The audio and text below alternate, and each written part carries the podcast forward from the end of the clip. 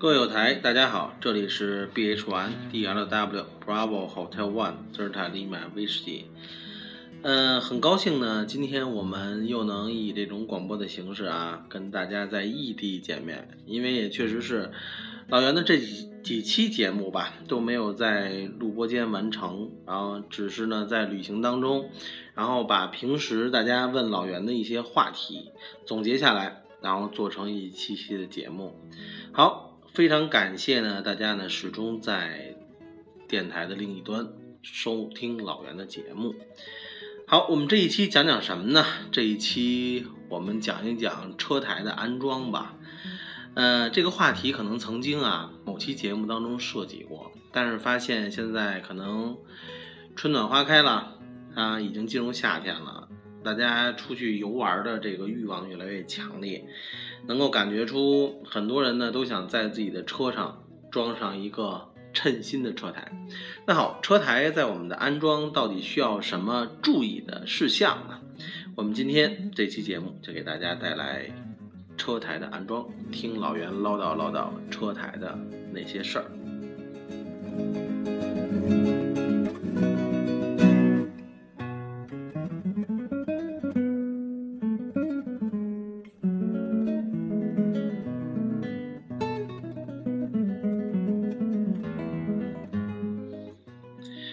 提到了车台呢，嗯，我相信啊，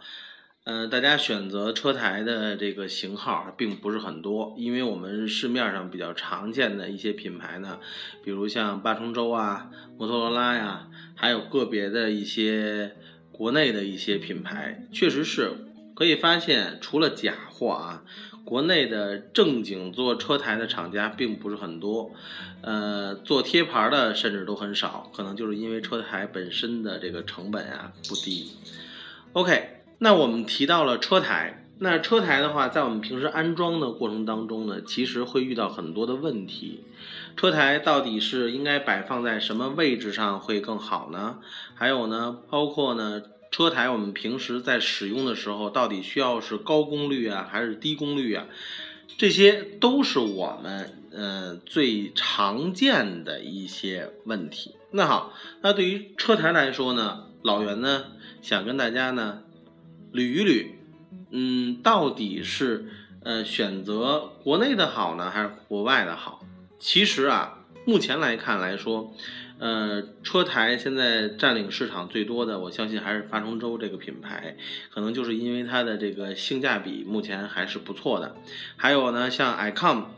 iCom 呢，其实很多友台在用它车台的时候都发现它的做工啊，还有整体的操作，当然了，操作来说其实是根据个人使用习惯来说，呃，它的整体的做工呢，确实比八重洲的这个车台呢要高一个档次。呃，其实，在使用上来说，嗯，没有太本质的区别。就像手台有那么多的型号，它的型号肯定比车台要丰富多彩多了。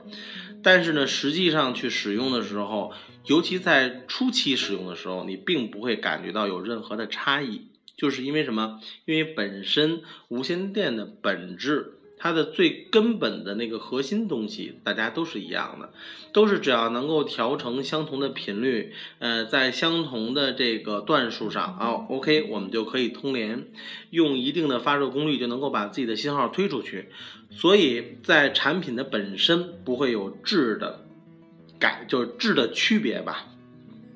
OK，那好，那我们谈到了车台，车台呢，其实在安装的时候呢，呃，大家都可以注意到，一个车台里边可能会有支架，然后车台本身、手咪，呃，然后还有它的电源线，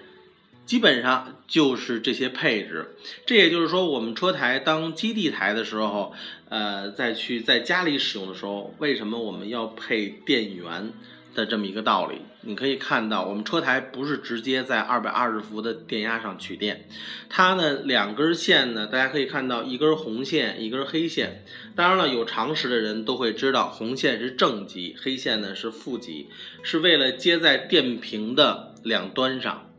呃，虽然很多厂家，呃，我指的是汽车厂家啊，其实是不建议大家 去改装车辆，因为即使是正负极两根线搭在电瓶上，如果你的车出现了自燃等等的一些这种非这种车辆常规的这种质量问题的时候，呃，我相信保险公司在做现场调查的时候，他是一定会揪持你这个。啊，为什么对车辆进行改装？所以呢，各位有台呢，还有各位驴友啊，在听我们这期节目的时候，一定要有一个概念，就是即使你只是在电瓶上搭了正负两极的这个电源线为车台供电，那也是其实是在对你的车辆进行这种呃电方面的改装。所以呢，你要装车台的时候，一定要担得起这个风险。OK，那好，那我们谈到了车台的这个电源线，车台的电源线，大家可以看到，正规的厂家呢，它的电源线肯定会至少有一组保险，无论是正极还是负极，呃，更加呃算是嗯细致一些的厂家，更加负责任的厂家呢，可能会有两套这个保险，这个呢，一是为了保证。对于这个电台供电的一个保障，这是一个；还有一个呢，是对于电台起到了一个非常重要的保护作用。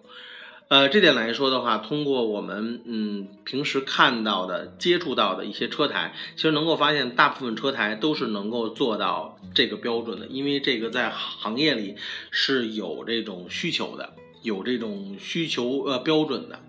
OK，那好，那对于保险这部分呢，其实很多呃有台在出去装车台的时候，都会发现很多人呢为了穿线简单，呃就把这个保险这节儿给去掉了，尤其是一些做美容装饰的一些呃算是小店儿吧，对吧？他们呢为了穿线容易，就帮你把这个。保险去掉，所以呢，这点来说是一件非常危险的事儿。因为什么呢？因为大家都知道，车台一般的最大的发射功率能够到达五十个瓦特，五十个瓦特对于整个车来说啊，算是一个挺大的一个算电子元器件了。就像包括你的车灯，说实话，在你调远光的时候，打开大灯的时候，都不一定有五十瓦特。所以可见，如果你的车上装了车台之后，对于本身车的电器的这个消消耗啊消耗来说，呃，应该算是很大的一个元器件。我希望呢，就是呃，在我们虽然用这种大功率的车台的同时，虽然有一定的风险性，我们之所以说有一定的风险性，那也是呃，你按照正规的这种安装的。流程、安装的程序，还有你安装的这些部件，可能对车本身还有一定的风险呢。更何况，如果你去掉了保险，呃，或者说改装了你的这个电源线，呃，等等啊，这些就更不提倡去做了，因为本身呢，对于行车的安全会造成很大的隐患，而且呢，对于本身的车台也不好。OK，那好，那我们提到了车台的这个电源线啊，其实，在很多这种美容装饰的店，他们在做穿线的时候，呃，我们尽量呢先去跟他交代一下我们车台想摆放的位置，因为大家可以发现，有的车台呢是这个面板跟主机是可分离的，但是有的车台呢是一体化的。那好，那对于一体化的这个。设备来说呢，其实我们一般呢会把主机加面板一起架在我们的仪表台上，但是老袁呢劝一句，一定要搁在一个不影响你行车视线的那么一个位置上，这样来说对于你的行车安全是有保障的。还有呢，就是刚才我们提到了，就是主机和面板是可拆离的，然后呢，面板线呢跟主机是可以加延长线的。这种呢车台呢，我们一般呢都建议啊，把车台的主机放在你的主驾驶的座位下，而不建议把它放在后备箱。一是什么呢？一是放在后备箱呢，会呃有更长的这个线缆做桥接。其实呢，在你的车上，包括晃动啊，然后平时比如拉一些东西啊，剐蹭也好，就加大了对于车台的这种。嗯，就是故障率吧，呃，因为什么呢？因为包括线缆的连接，如果越长，它的风险就越高，平时就越容易出问题。呃，还有一个最大的问题就是，如果你要把你的车台的主机放在了这个后备箱。呃，有的时候呢会影响你的听力，因为什么呢？因为距离你太远了，你有时候它，比如你超到的信号不是很强的时候，本身就有被噪声音的时候，如果主机的这个距离呀，大家都知道，这个车台的扬声器是在主机上，对吧？不在面板上。OK，就是主机的这个距离呢，就会太远了。前提下，你超信号，包括听人家的语音就不会很清楚，呃，当然了，这点来说，老袁指出的都是普遍的车台的一个设计形式，会是这么一个情况。当然了，也有个别的车台可能本身的这个扬声器就在这个面板上，当然了，这就更方便了。那好，那我们提到了这个面板的安装呢，其实我们是也提倡。呃，在不影响你对车辆操控的本身，因为车台终归是，呃，车型这算是车辆出行的这么一个呃配件，算是一个附件。我们不要影响驾驶的前提下，我们可以给它固定在我们的仪表台上，然后甚至呢可以固定在什么，就是在我们的这个后视镜。就是我们车内后视镜的上方，因为它如果的空间足够大的话，我们可以跟我们的后视镜绑在一起，把线呢走到这个车的内饰里边去，不要让明线露在外头。一呢是影响美观，二呢也确实是容易造成对线缆的损害。如果它裸露在车身内，OK，那好，那我们提到了这个。呃，主机还有这个面板的一个安置。那好，那我们后边呢再提一下我们的手咪。手咪呢，其实呢，呃，一定是要挂在最让你容易操作的位置上，千万不要说让手咪过过于冗长的这个线缆啊，影响到你的行车视线。这是第一。呃，第二呢，千万不要让自己。觉得跟人家通一次联很费劲，而且还要缠很多很多的线，呃，当然了，我这边的话也建议呃大家，如果要是在行车的过程当中呢，可以装一套蓝牙的组件，一个呢是更加易于操作，二呢主要是不会让这些过多冗余的这个线缆啊，让你这个呃手足无措。OK。还有呢，提到了我们的这个车台啊，有很多人，呃，一呢是喜欢转接一个线头啊，想把它变成自己的耳麦也好，喉麦也好，呃，等等等等啊，其实有很多的改装方式，但是呢，老袁的建议呢，就是让你的车内的这些线缆啊越简单越好，呃，最好采用无绳的这种方式。但是呢，虽然，呃，这种方式好，大家都知道成本较为高，但是我们考虑到我们行车安全，其实一定要考虑好你的车台，一个是安放，还有一个呢，就是对于它整体的操作的这么一个布局，是你需要考虑的重中之重。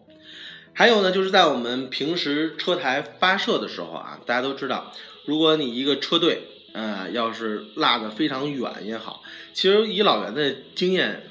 来说啊，在你使用这个车台的时候，如果你的距离非常非常远的情况下，其实顶多十瓦的功率肯定能达到了。即使达不到，OK，你就上了五十瓦，对不起，你的信号也不会多么多么强。因为什么呢？因为这种发射功率也好，够的这个距离也好，大家都知道是跟我们的高度是息息相关的。你要么就有个好高度，这就已经是决定一切了。具体你自己的这种发射功率，即使你提高上来了，对方的这个呃车友的车台呢，并没有提高功率的前提下呢，也不会有一个非常完美的通联效果。所以呢，既然装了车台，那好，那我们的车台也要求它最小功率打到最远的距离，适当的呢调整一下高功率。就可以了。一般呢都是低功率跟中功率发射。OK，还有呢就是在我们平时的这个停车的情况下，老袁呢不建议你使用车台。一呢刚才提到了，本身车台呢是一算是大功率的一个设备，在本身的这个呃车辆里边啊算是用电的大户。那 它如果要是在你这种停车状态、熄火状态，如果长时间发射的话，就会造成你待会儿打不着火，你就再也动不了了。所以呢，不建议啊，在这个熄火的前提下使用车台，甚至呃这些呃其他的这种电子元器件。当然了，车上你要是大家都有经验啊，如果你忘开了车灯，呃忘关了车灯啊，一宿那肯定。那就第二天车打不着火了，更何况这种大功率的这种电子元器件，所以就更加有这方面的风险，而且呢也会影响你的电池的寿命。所以呢，今天呢老袁呢给大家讲的这些关于车台的电源、主机面板等等，都是我平时的一些安装的经验。好，那我们稍后呢也聊一聊。车台上的卡边儿，还有它的吸盘天线。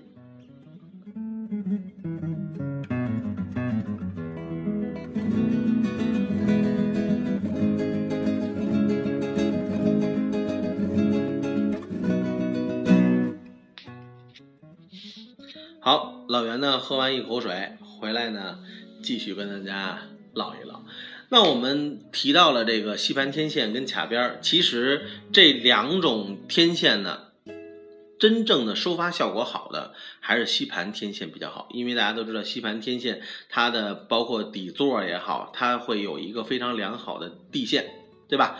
而而且呢，吸盘天线来说，它的拆卸更加容易，呃，适应的车型呢会更多，因为只要你车是铁皮的。只要是铁做的外壳，OK 都没有问题。吸在后备箱、吸在车顶、吸在前机器盖子上都可以。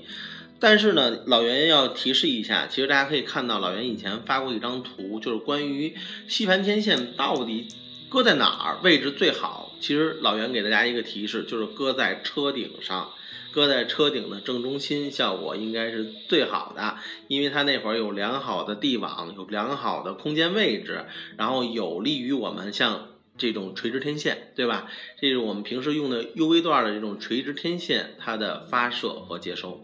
好，那我们又提到了卡边儿，卡边呢其实是什么？在于很多吉普车，因为大家都知道吉普车很高，呃，如果要在上面再顶一个。比如像 770H 那种大苗子，然后如果搁在这个天线座上，顶在车顶上，那这车得超过三米了。那确实过一些这个限高的一些地方会很麻烦，而且经常会有人，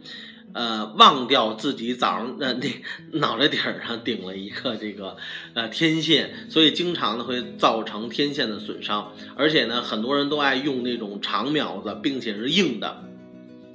呃，大家都知道硬苗子跟我们平时说的那个小猪尾巴，之所以说那个猪尾巴天线，就因为它很短，而且它很软。呃，这个其实在过这个限高的时候啊，就不会出现问题。但是经常吉普车都爱顶一根大苗子，呃。往往大家只注意了我们平时的这个呃行间距，但是就忘了自己车身的高度，上面还有一根长苗子，所以呢，这个长苗子受损伤的几率是非常的高的。呃，应运而生呢，其实就产生了卡边儿。卡边呢这种天线形式呢，其实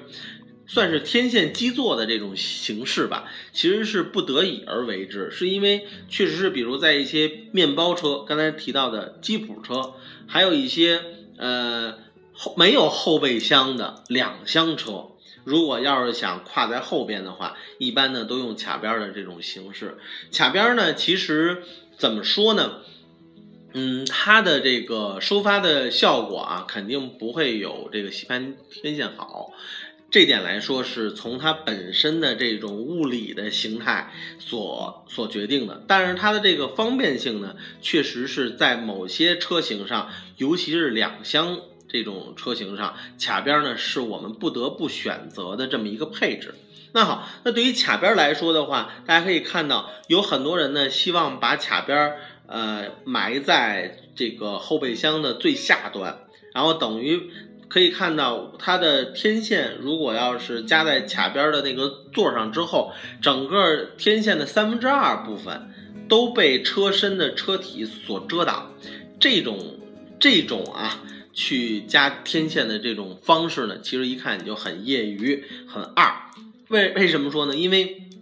懂得业余无线电的人都知道，无线电波最怕的就是金属屏蔽。你可以感觉到，如果被你整个的金属车身所屏蔽了以后，其实你会发现你有一个方向的信号会非常的差。那是因为什么？那是因为就是被你本身的车体所。遮挡让你的无线电信号打不出去，而且同时呢也会影响你的驻波，等等等等。当然了，那些的影响可能比较呃细微，但是我相信你的信号一定在某一个方向，也就是你的车体遮挡方向一定会受到很大的影响。所以呢，这个呢，我们今天呢给大家带来的呢就是嗯关于车台。在我们车辆上安装的一些小技巧，还有一些小的注意事项，好吧？这里呢是风雨者的老袁，B H One D L W Bravo Hotel One Delta Lima 威士忌，很开心呢，跟大家呢能够持续的在这个电台当中呢进行交流，呃，也欢迎呢各位加老袁的个人微信八幺二三零六八幺零八幺二三零六八幺零，我们的。节目呢是每周三更新，欢迎大家准时收听。好，今天的节目就到这里，七十三。